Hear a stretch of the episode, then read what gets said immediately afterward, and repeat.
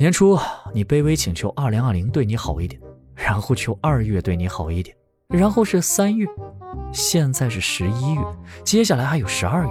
等今年过完，你就会知道什么叫舔到最后一无所有。没毛病。欢迎光每次跟喜欢的人发完消息，手机就立马放到离自己很远的地方，然后装作什么事都没发生的样子，但是心里却在无限循环：快回我，快回我呀！哎，附近有家餐馆，如果点的鱼锅，老板娘会拿一条活鱼给你看看；如果点的鸡锅，他就拿一只活鸡给你看看，以此类推。我一直以为他是在证明食材新鲜。今天去吃饭，在过道看到他抱着一只活鹅，他很小声的对鹅说：“带你看看是谁要吃你，冤有头债有主，不关我的事儿啊！”我操！哎呀，防不胜防。以前难过了，会茶饭不思，夜不成眠；而现在难过了呢？会流着泪去吃全家桶，外加六个冰淇淋。出门右拐，再来一碗麻辣烫。回到家里，看到妈妈煮的饺子，又流泪吃了一盘儿。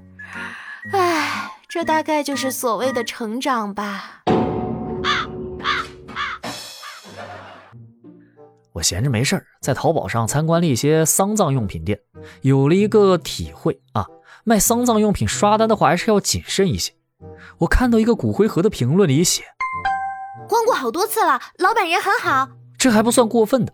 我又在一个寿衣下面看到说，哎，老板发货快，超级合身，很舒服。哎呦我去，我这是把自己录走了。哎，我越来越讨厌现在的游戏了。动不动就是充值邀请好友，本来就是没有朋友没钱才来玩游戏，结果你我这心呐拔凉拔凉的。今天下大雪，在路边看见一个老太太和一个老头手拉着手在冷风中漫步，心中蓦然涌起莫名的温暖和感触，人生竟然变得如此美好，不由驻足羡慕地看着二老。而这时，老头子对老太太深情地说：“太冷了，别冻坏了，回去吧。”“没事儿，再多走一会儿吧。回去了，俺家老头就不让出来了。”“我操！”“哎呀，防不胜防啊！”最近公司来了一个考察团，主要是指导工作。于是我们头儿就组织了一次团建，带他们去见识见识北方的澡堂。哎，你这边搓澡多少钱？啊先生您好，男的搓澡十八元，女的搓澡二十元。哎，咱也不差那两块钱，给我找个女的搓。一个小贴士：如果你的朋友突然调暗手机屏幕，把手机竖直起来。开始摸索着找耳机，坐姿也从随意一坐变成挺直后背，脸从嬉皮笑脸变得面无表情。那么你一定要注意了，他可能在搞黄色。没毛病。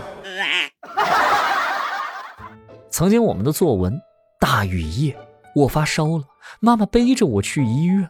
现在的小学生作文。我参加投票评选了，妈妈不顾一切的帮我群发拉票。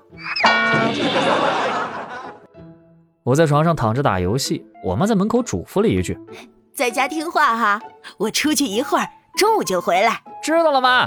呃，我刚刚是跟咱家狗说话呢。你大爷！哎，女生跟男生聊化妆品，男生不懂。女生说男生是钢铁直男，男生跟女生聊游戏，女生不懂。女生说男生是钢铁直男。总而言之，男生都是钢铁直男。